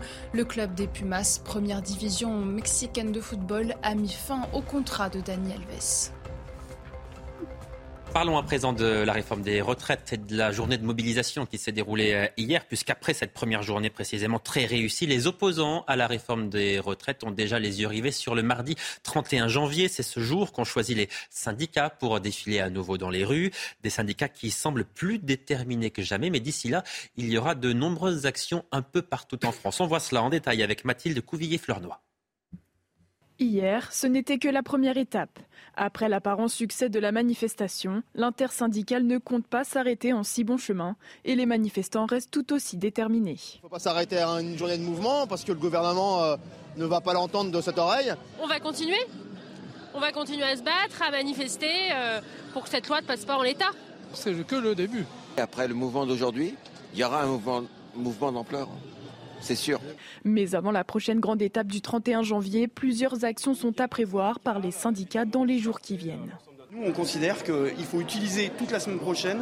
Euh, il y a dans certains secteurs probablement des grèves qui seront annoncées, dans d'autres euh, d'autres types d'initiatives ou d'actions. euh, on invite la population, nous, à rejoindre, à s'organiser, à participer à ces initiatives de rassemblement. Demain, les jeunes sont appelés à manifester avec le soutien de la France insoumise. Autre date à prévoir dans l'agenda, lundi prochain, des actions militantes auront lieu alors que la réforme sera présentée en Conseil des ministres. Gérard Leclerc, on sent des manifestants qui sont très déterminés. Vous allez me dire le gouvernement aussi, certes, mais si cette mobilisation dure, est-ce que vous avez le sentiment que le gouvernement peut reculer ou est-ce que vous dites, quoi qu'il arrive, non, Emmanuel Macron, l'enjeu est tellement important pour lui qu'il ira jusqu'au bout ça me paraît vraiment difficile qu'il recule. S'il recule, à mon avis, le, deuxième quinquennat est quasiment terminé. Cela dit, il y a des vraies sources de- d'inquiétude pour lui. D'une part, euh, non seulement euh, les manifestations étaient importantes, mais en plus leur composition était intéressante. C'était pas seulement, c'est pas vrai, des salariés, des fonctionnaires et des salariés des, des services publics. C'est pas vrai. Beaucoup il y de avait jeunes, des jeunes, il y a- exactement. Des personnes Ça, qui a manifestaient pour la première fois aussi. Exactement, des primo-manifestants, etc. Absolument. Deuxièmement, les sondages sont quand même inquiétants parce que c'est pour l'instant, c'est les opposants qui progressent. Alors que le gouvernement pouvait espérer au moins stabiliser les choses, là c'est euh, c'est pas le cas. Et puis troisièmement, il y a les risques de, de- de blocage parce que même si tout le monde ne fait pas la grève, là de ce point de vue-là, il faut quand même dire qu'il n'y a pas eu beaucoup de grévistes euh, avant-hier Euh, ou hier, hier. Hier. Hier, ouais. Euh, en revanche, en revanche, on sait que ce soit sur les raffineries, que ce soit sur les centrales nucléaires, etc. des- SNCF. à la SNCF, il y a des vrais risques de blocage. Et là, dans un pays qui est quand même, euh, le moins qu'on puisse dire, c'est un petit peu sur les nerfs. euh, voilà, c'est donc une situation qui, à mon avis, est préoccupante pour le gouvernement, mais je vois pas comment. Alors, il y a des toutes petites marges, mais elles sont petites, hein, de négociation, toutes petites. Euh, donc, c'est c'est une situation qui est, qui est compliquée pour le gouvernement. Philippe Guibert, est-ce qu'Emmanuel Macron n'a pas été un peu trop optimiste là sur ce coup-là? Sûrement, comme d'habitude, les, les- les pouvoirs sont toujours trop optimistes. On vient d'en parler euh, sur le sujet précédent. Je, je pense qu'ils n'ont pas bien vu que ce sujet touchait quand même au cœur du contrat social français. On ne découvre pas. Il y a déjà eu quatre réformes des retraites. Donc, à chaque fois, rappelez-vous, enfin, la réforme de, de- des retraites de Nicolas Sarkozy, le, le- le- en 2010, 2010. exactement, le, taux d'opposition à cette réforme est à peu près du même niveau, voire un peu supérieur. Donc il n'y a rien de très surprenant à partir du moment où vous touchez à l'âge légal de la retraite et qu'il y a toute une partie de la population, ça a été dit dix fois, qui se sont directement visés à travers la dégradation de, de ces conditions de, de- de- durée de travail. Je trouve qu'il y a un motif d'inquiétude supplémentaire pour le pouvoir qui est qu'il y a du flottement et de l'effritement parmi les députés de sa majorité. Il y en a un peu chez les Républicains où on sent que ceux qui, on savait qu'il y en avait une douzaine qui étaient euh, en Où le doute est peut-être un peu en train de s'installer, c'est ce que vous dites. Parmi les députés qui sont prêts à voter cette réforme. au Modem, dans un groupe qui s'appelle euh, l'O... je- Voilà, exactement, qui sert toujours un peu de, de groupe d'appoint pour le gouvernement. Il y, a, il y a des forts doutes. Donc il peut avoir une majorité parlementaire qui s'effrite, ce qui serait pour lui très embêtant, parce que s'il n'a pas une majorité absolue, il sera obligé de passer par le 49-3. Et là, d'utiliser un 49-3 sur une réforme des retraites, avec un million de personnes dans les rues, ça commence à devenir euh, politiquement très lourd. Jean Messia. L'histoire de la Ve République montre que lorsque nous avons de fortes mobilisations euh, en France, tant en quantité que sur la durée, euh, le pouvoir lâche toujours. hein. Euh, je me- à, à tel point, à tel point que dans les années 90, ah si si, à chaque fois. En 2010, Sarkozy a rien lâché. 2010, il a pas- la- la- 2010, la- la- la- Sarkozy la a rien réforme de Vaquet, en 95 les en 95 les grandes grèves, C'est les dernières. etc. Oui, 2010. Euh, Les dernières. 2006, 2010, vous en avez le un CPE, contre 2006, exemple, le CPE. D'accord, je, je l'admets. 2003 et mais, 2010. mais, mais quand même, le- 2003 il, y a plus de, 2010. il y a plus de risques que le mouvement lâche. C'est un, un, un- un mouvement rassemble des centaines de milliers et encore plus s'il dépasse le million euh, sur plusieurs. Regardez les Gilets jaunes. Les Gilets jaunes, effectivement, leur mobilisation a permis au gouvernement de lâcher beaucoup de l'Est, de revenir sur un certain nombre. Ah, bien sûr, Oui, Bah, il, a lâché des, il a lâché Ça, des c'est milliards vrai. quand même. euh, 10 milliards. il a- il lâché une- milliards. pas et puis sur- une réforme, et puis- c'était pas une réforme. Peut-être, mais le- le- vous savez, euh, moi j'ai composé dans- à la fin des années 90 euh, au concours de l'ENA sur un sujet qui s'appelle le pouvoir de la rue. C'est un sujet, le pouvoir de la rue. Donc là, le- la problématique qui se pose au gouvernement, c'est le gouvernement est très impopulaire lui-même, en tout cas Emmanuel Macron est impopulaire, sa réforme l'est encore plus. La mobilisation, c'est la première fois, si vous voulez, depuis très longtemps qu'on voit une mobilisation aussi massive qui, en plus, agrège des secteurs extrêmement différents. Parce que jusqu'à présent, on avait quoi? On avait par exemple les transports, on avait les raffineries. Là, on a les transports, les raffineries, les pompiers, euh, la, police, même des, gens du secteur privé. Ça fait, ça fait beaucoup, un million de mmh. personnes. Donc, et en plus, euh, on renoue, si vous voulez, avec les conflits sociaux d'avant les Gilets jaunes, puisque les Gilets jaunes disaient que c'était des mobilisations 2.0, que ça ringardisait en quelque sorte le pouvoir syndical. Là, c'est pas le cas. Philippe David. Donc, je pense que le gouvernement est très mal en point. Je ne sais pas s'il va céder, mais faire passer, je suis d'accord avec vous, euh, Monsieur Usaï, faire passer euh, cette réforme par le 49.3 paraît quand même compliqué dans le contexte social et le contexte de la rue actuelle. Philippe David, est-ce que vous diriez, par exemple, que les syndicats sont en train comment dirais-je, de passer en position de force. Ah oui, euh, euh, Sarkozy avait dit il y a quelques années, quand maintenant il y a une grève, on ne s'en rend même plus compte. Je peux vous dire, oui, c'est vrai, il avait. Oui, mais je sais bien, non, mais je, je plaisantais, mais, je, souriais, mais. Est-ce qu'on peut dire, est-ce qu'on peut dire déjà sitôt après seulement la première mobilisation que le rapport de force est en train de ah, s'inverser? Ben, Les syndicats ont prouvé qu'ils savaient à nouveau mobiliser, parce que hier, on est à 1 million 100 000 personnes selon la place Beauvau, on est à 2 millions selon les syndicats. Allez, on fait multiplie, euh, on additionne les deux, on divise par deux, on va mettre un million et demi de personnes à peu près dans la rue, ce qui est colossal. Moi, je crois que ces gens qui sont dans la rue, il y a quand même un énorme problème dans cette réforme des retraites, c'est qu'on ne regarde pas certaines questions qui se posent absolument. Je vais vous prendre un exemple. Est-ce qu'on met les retraités actuels à contribution? La réponse est non. la réponse du gouvernement, c'est non. Alors ça s'explique pourquoi? Parce que ce sont les bataillons lourds électoraux de Renaissance et de LR. Et pourquoi LR veut voter la réforme? Moi, je parlais il y a quelques temps avec un, un ami euh, qui fut journaliste vedette il y a quelques années, qui maintenant est octogénaire et qui me dit, tu sais, moi j'ai 6 000 euros de retraite par mois. Il me dit, je peux vraiment pas me plaindre. C'est pas la majorité des cas non, plus, attention. Mais, attendez, attendez, il y a beaucoup mais c'est quand même une réalité. Oui, mais la retraite moyenne, elle est à 1500 euros. Il y a, il y a beaucoup, beaucoup de petites retraites. Hein. Oui, mais moi, j'ai, attendez, moi, j'ai fait des émissions avec, avec les, bon. avec les gilets sur les ronds-points avec des retraites agricoles à 700 euros de retraite. Mais est-ce qu'on peut encore justifier, quand on demande aux jeunes générations, elles qui n'ont pas connu l'inflation, qui leur permettait de rembourser leur logement en monnaie de singe. Elles qui n'ont connu que le chômage de masse, elles qui n'ont connu que les CDD, la précarité, l'intérim, de toujours mmh. faire des efforts, alors que la génération de ce qu'on appelle les boomers s'est contentée de vivre, vous me passerez l'expression, sur le dos de la bête, avec 49 années de déficit budgétaire. Et... Comment Mais si, mais c'est une réalité. C'est-à-dire que les, retraités aujourd'hui, je le répète, c'est des gens qui touchent en moyenne 1500 euros par mois, ce qui n'est pas énorme.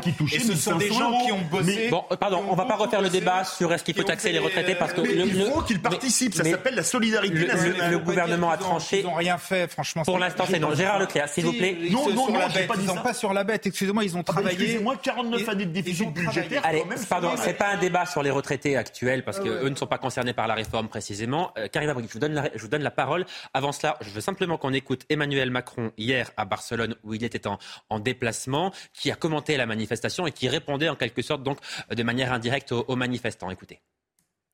Nous rentrons maintenant dans le temps de la proposition du gouvernement. Elle va donner lieu à un travail démocratique parlementaire qui permettra à toutes les forces politiques à l'Assemblée et au Sénat de s'exprimer, d'enrichir le projet et de pouvoir aller euh, au terme d'une réforme qui est une réforme qui a donc été démocratiquement présentée, validée, qui est une réforme surtout juste et responsable. Si vous voulez que le pacte entre les générations soit juste, il faut procéder à cette réforme. Et donc nous le ferons avec euh, respect, esprit de dialogue, mais détermination et esprit de responsabilité. Karim Abrik, c'est une réforme qui est responsable, dit le président de la République. Moi, c'est un mot qui m'a interpellé. Qu'est-ce que vous pensez de l'utilisation de ce mot qui peut laisser sous-entendre que ceux qui étaient dans la rue hier sont finalement des irresponsables en quelque sorte? Ben, en fait, je suis pas étonnée. C'est-à-dire, quand vous voulez faire une réforme des retraites, vous n'avez pas le choix d'évoquer ce genre de mots-là pour dire, ben, écoutez, euh, regardez euh, ce qui se passe chez nos voisins. Nous sommes le pays où nous partons le plus tôt à la retraite. Euh, nous sommes le pays où nous sommes le plus généreux. On doit maintenir ce système. Donc, forcément, il doit emprunter ce genre de mots. Mais pour revenir donc sur la question, est-ce qu'il pourrait céder ou pas? Bon, personne ici a de boule de cristal, malheureusement. Cela dit, il va falloir regarder la question des blocages. Parce que c'est vrai que c'était plutôt euh, bon enfant hier. Il y a toutes sortes de gens qui sont sortis dans les rues, mais euh, il y a beaucoup de gens aussi, beaucoup de Français qui n'ont pas les moyens de manifester pendant trois mois et de ne pas travailler, en plus dans un contexte inflationniste. Donc, je pense que le gouvernement va aussi attendre de voir, OK, est-ce qu'il va véritablement avoir des blocages? Si oui, combien de temps? Combien les Français vont tenir? Donc, c'est un peu cynique, mais le nerf de la guerre va se jouer sur la continuité du mouvement. Et peut-être juste en terminant, euh, évidemment, l'attention est sur la question du 64 ans, de bon, euh, les durées de cotisation. Si le gouvernement veut changer la donne quand il parle d'enrichir son projet, il va devoir arriver avec une phrase ou quelque chose, une proposition forte euh, je ne sais pas, est-ce que c'est le fameux 1200 euros pour tous ou quelque chose de, fort? Mais bon, euh, est-ce que ça va réussir à faire un peu oublier ce recul, euh, ce report de l'âge de la retraite de deux ans? Pas nécessairement, mais il va devoir trouver autre chose. Sinon, non, les gens ne vont pas céder. Non, sur le mot responsable, je pense effectivement qu'il est irresponsable de dire qu'il n'y a pas de problème de financement des retraites. Il y a un problème de financement des retraites, c'est indiscutable. En revanche, ce qui est vrai, c'est que la réforme que propose le gouvernement n'est pas la seule réforme qu'on peut faire on peut très bien, effectivement, augmenter les cotisations. On peut très bien diminuer les, pensions des retraités. Est-ce que ce sont deux meilleures solutions? Personnellement, j'en doute. Je rappelle quand même que le pays, que la France est le pays qui taxe quasiment le plus au monde. Est-ce qu'il faut encore une fois régler le problème en augmentant euh, les, impôts, donc les cotisations, ce qui veut dire les impôts, c'est-à-dire en réduisant le pouvoir d'achat? J'en suis pas persuadé. Voilà. Non, mais simplement, ce que dit Emmanuel Macron en réalité, là, quand il dit c'est la réforme qui est responsable, ce qu'il ne dit pas, mais ce qu'il pense très fort, et on l'entend tous comme ça, ce qu'il dit, c'est qu'il veut remettre les Français au travail, parce qu'il considère que dans ce pays, on ne travaille pas suffisamment. c'est ça la réalité, Philippe Guibert, c'est qu'il veut remettre les Français au travail. C'est ça le cœur de son projet. C'est ça le cœur de son projet indéniablement. Et puis le cœur de son projet et de ses contraintes de président de la République, c'est comme je disais tout à l'heure, que la France est sous surveillance. On ne veut pas bien l'entendre en France. Surveillance du FMI, surveillance de Bruxelles. Et surveillance des marchés financiers, marchés financiers qui, absolument. qui vous prêtent pour financer vos déficits. rappelons, que les, rappelons que les taux d'intérêt, c'est extrêmement important, ont fortement augmenté ces dernières semaines et que ça a un impact sur le montant que nous avons à payer pour rembourser la dette. On peut pas l'ignorer. Attendez, j'ai pas terminé. Philippe. Donc ça, on peut pas l'ignorer. Euh, il y aurait de l'irresponsabilité à ignorer cette situation. Après, il y a des modalités différentes parce qu'on aurait pu faire d'autres choix, d'autres dosages.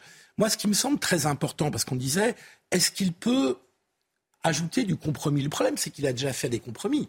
Au départ, c'était 65 Et que les compromis, ça coûte cher. Et donc, si on fait trop de compromis, on ne sera plus à l'équilibre financier et la réforme n'aura plus aucun intérêt. Les négociations ont déjà eu lieu à l'intérieur de la Macronie et avec les LR. Donc, le projet qui nous est présenté est déjà l'objet d'une négociation. Mhm. Et donc maintenant de bouger sur ce projet, c'est extrêmement compliqué. Et donc je redis que je pense comme Gérard qu'ils ne peuvent pas reculer sur ce projet. Il n'y a qu'un seul point qui peut les faire bouger, c'est s'ils voient que leur majorité s'effrite. Parce qu'à ce moment-là, si leur majorité s'effrite, là, c'est la catastrophe et la crise politique. là, ils seront obligés de bouger. Je suis absolument d'accord que la France fait cette réforme. En tout cas, le gouvernement considère qu'il l'a fait sous la pression de Bruxelles, du FMI, etc.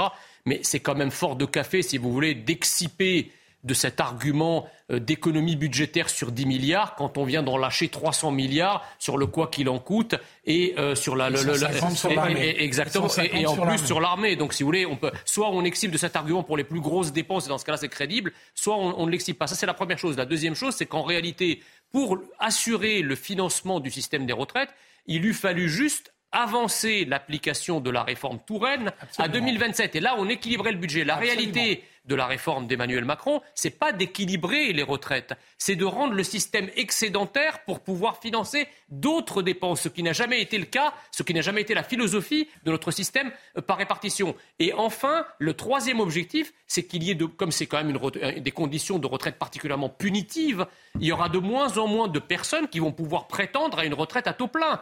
Or, comment vont vivre les gens qui ne vont pas avoir de retraite à taux plein? Eh bien, ils vont capitaliser. C'est aussi l'objectif d'Emmanuel Macron que d'ouvrir progressivement le système par répartition. C'est déjà le cas, vous allez me dire, mais d'accentuer la capitalisation du système. D'un mot, excusez-moi, mais tout ça n'est pas exact. Bien sûr les 300 milliards, vous ne pouvez pas comparer les 300 milliards du Covid qui sont largement des prêts qui vont être remboursés Et, les sommes qu'on a sorties à oh, vous êtes bien optimiste. Une bonne partie. Une bonne partie. Oui, mais bon, et de toute façon, contre le l'idée était de savoir est-ce qu'on laisse euh, disparaître l'appareil productif français. Deuxièmement, sur ce qui est de, euh, vous avez l'air de dire que euh, on en fait beaucoup trop et qu'il y aura beaucoup. Mais jamais de la vie. D'ores et déjà, les spécialistes vous disent que, hélas, ce qu'on va faire là maintenant, euh, ça ne tiendra pas plus de 10 ou 15 ans, parce qu'il va falloir remettre le, travail sur le métier euh, d'ici 10 ou 15 ans. C'est pas oui, Mais, non, non, mais oui. Oui, mais parce qu'on ne sait pas quelle l'économie et la démographie. Jean Messia, ah, avant de donner bah, la parole à Philippe David, qui n'a pas parlé depuis un, petit moment, je, veux qu'on écoute Benjamin Hamar, qui, est membre de la direction de la, de la CGT et qui qualifie presque Emmanuel Macron de, de pyromane. Écoutez. Emmanuel Macron est en train de jouer l'apprenti sorcier sur cette histoire. On avait quand même une colère sociale qui suintait avant, à la fin de l'année hein, 2022. Souvenez-vous, les mouvements dans les raffineries, les revendications sur les salaires dans énormément d'entreprises, il y avait une colère sociale. Vous rajoutez à ça l'inflation, vous rajoutez à ça l'explosion des, des, factures énergétiques, etc. Il y avait déjà un climat. Donc on s'imaginait les gens raisonnables se disaient c'est pas possible, il va pas au forceps nous, nous pondre cette réforme. Il le fait. La bataille idéologique, il l'a déjà perdue. S'il persiste, moi, je, on va se retrouver avec un mouvement, à mon avis, euh, durable. La colère, elle est profonde. Et si le gouvernement s'entête, bah, écoutez, ça, ça, va. Je pense qu'on va, on va crisper encore plus le, le climat au sein de notre démocratie. Oui, Philippe David, ce qui interroge là, c'est la question, c'est le, timing. Il n'y a, jamais de bon moment pour faire la réforme des retraites. Ça, on est tous d'accord là-dessus. Mais est-ce que ce moment-là, précisément celui que nous vivons en ce moment, n'est pas un mauvais moment? C'était un mauvais moment parce qu'il y a les problèmes de l'inflation, de la baisse du pouvoir d'achat. Donc, euh, c'est vraiment l'accumulation de mauvaises nouvelles. Moi, je crois qu'il y a un problème qui n'est jamais évoqué dans la réforme des retraites. J'ai parlé d'un premier, qui était la contribution des retraités. Le deuxième, et c'était un certain Emmanuel Macron qui disait ça il y a quelques années. On ne va pas reculer l'âge de la retraite alors que les boîtes ne veulent plus des gens à 55 ans. Aujourd'hui, on est senior, accrochez-vous bien, à 45 ans. Vous allez demander aux gens de Dans le monde du travail, on dit qu'on est senior à 45, ans. Mais aujourd'hui, on a un drame en France, c'est l'emploi des seniors dont les entreprises ne veulent pas. Euh, je voyais il y a quelques jours euh, sur une chaîne de télévision euh, quelqu'un qui a un directeur commercial, c'est-à-dire quelqu'un de qualifié. La vidéo faisait le buzz qui avait envoyé plus de 900 CV. Heureusement pour lui que maintenant on les envoie par mail et qu'il n'avait plus les enveloppes, le papier et les timbres à payer. Sinon, ça aurait absorbé une, partie de une grosse partie de ses allocations chômage. Comment, comment peut-on demander aux gens de travailler plus si les boîtes ne veulent plus d'eux?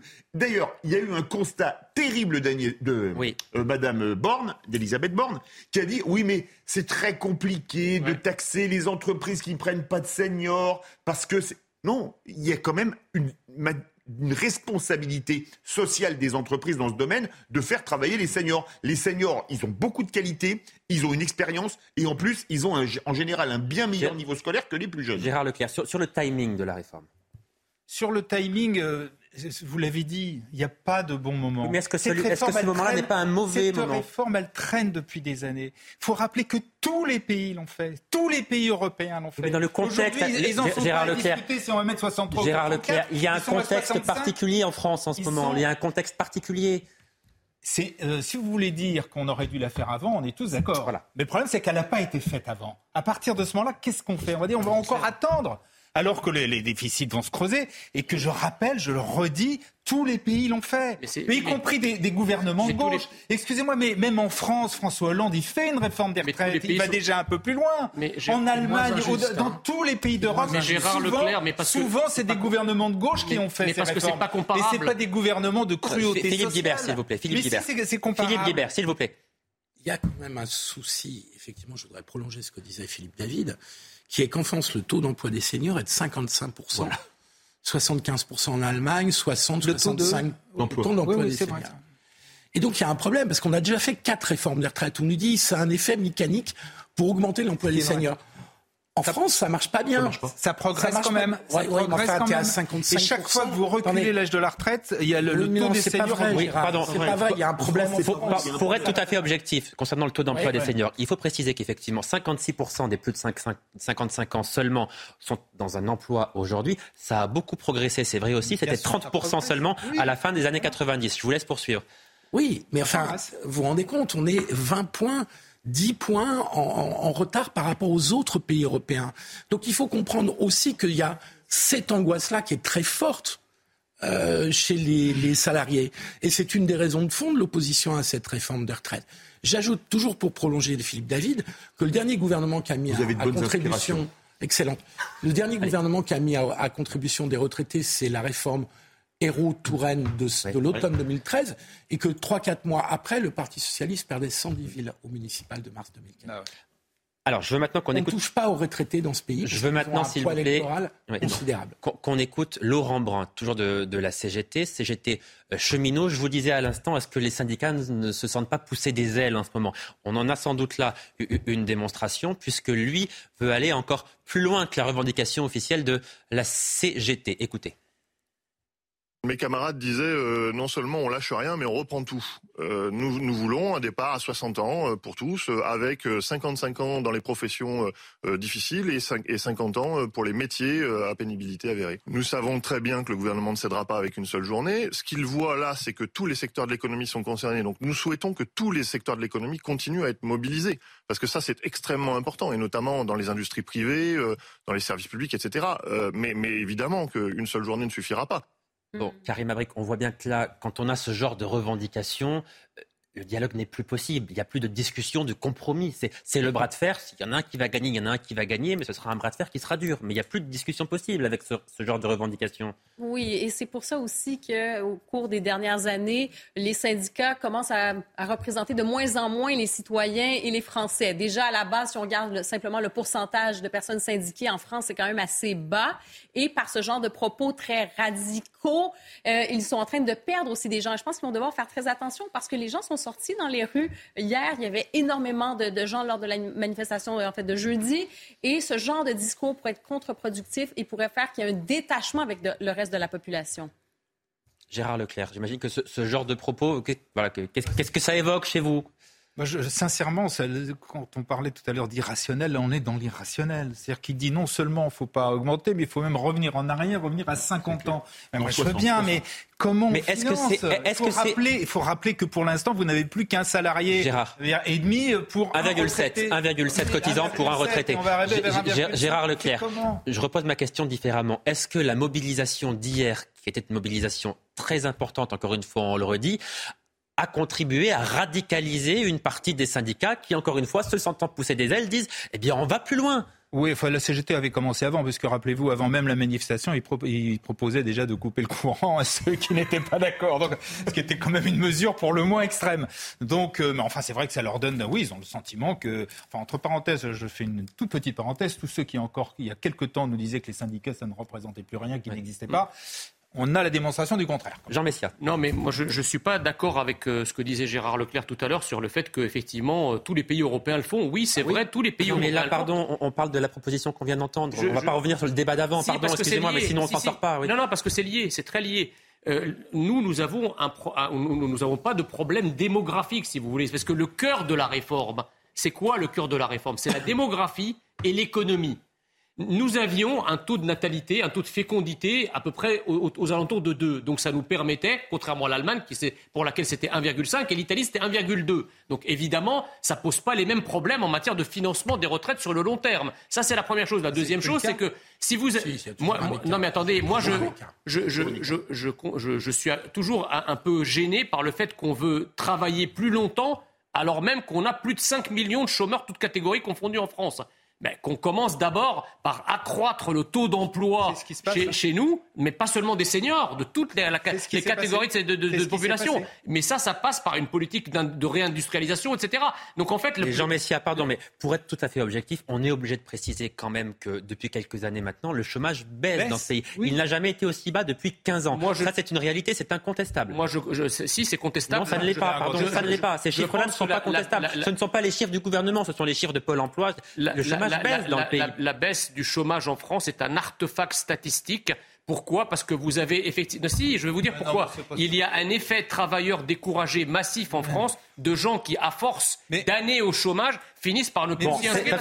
C'est pas le débat. C'est même, pas le débat. L'inverse, puisque vous avez des centaines de milliers d'emplois en France qui ne trouvent pas. Gérard, j'aimerais, pardon. Vous le savez. Mais pardon, messieurs, messieurs, pardon. qu'on a demandé aux Gérard Leclerc, pardon, j'aimerais qu'on revienne au sujet du débat. On a écouté la CGT cheminot qui nous dit retraite à 60 ans pour tous et si on a des métiers très pénibles, retraite à 50 ans. Je posais la question de la radicalisation d'une partie de la base. Est-ce que vous êtes d'accord avec ça, Philippe Guibert Oui, mais il y a un contexte syndical qu'il faut rappeler, particulièrement qui touche la CGT. Je vous signale qu'il y a un congrès de la CGT au mois de mars et que c'est la succession de Philippe Martinez qui se joue. Et donc Philippe Martinez doit faire face à une radicalisation de certaines de ses oppositions au sein de la CGT, selon les secteurs d'activité. Et à l'intérieur de la CGT, il y a une surenchère pour apparaître comme le plus grand opposant à cette réforme des retraites, quitte à dire des choses, comme on l'a rappelé tout à l'heure, qui sont euh, d'aller cibler des baisses d'électricité de, sur les élus, c'est un scandale, ou, ou de faire la surenchère dans la proposition. Donc oui, il y a une radicalisation, et non seulement il y a ce contexte interne à la CGT, mais il y a un deuxième élément qui change beaucoup, c'est que la CFDT est dans le coup, là, cette fois-ci. Et de, ces dernières années, la CFDT est devenue le premier syndicat de France. Et donc, il y a une compétition entre la CGT et la Alors, précisément. Pour être le plus radical. Précisément, puisque vous parlez de, ce congrès de la CGT, mais ça a un rapport sur la radicalisation de ah certains syndicats. Je veux qu'on écoute Jean-François Cobé, qui a été membre de plusieurs gouvernements, qui sait de quoi il parle. Et voilà ce matin ce qu'il disait du dialogue social dans notre pays peut penser que du côté des syndicats, c'est une manière de ressouder dans une période où le syndicalisme, vous savez, s'effondre. Vous ne voyez que de, la tactique syndicale C'est en tout cas une posture permanente. Voilà. Mm. D'opposition, c'est des syndicats français sont comme ça malheureusement, d'opposition à toute transformation. C'est raison face à passion. Et, donc on ne peut pas discuter. C'est tout le problème. Voilà, Karim Abrik, c'est vrai que là, on se rend bien compte que manifestement, encore une fois, je le disais, le dialogue semble très compliqué entre le gouvernement et les syndicats, c'est un bras de fer. Oui, c'est ça. Et je pense que aussi, je ferai attention, je, pense, pour les syndicats, parce qu'ils ont maintenant cette espèce d'illusion que euh, tout le monde est pour eux en ce moment et sont avec eux. Donc oui, c'est la cause, en fait. C'est la cause qui est commune. Mais moi, je ne pense pas que les syndicats, euh, encore aujourd'hui, représentent tant de gens euh, ici en France. Ça reste quand même une minorité. C'est à peu près 10 des Français globalement, même pas.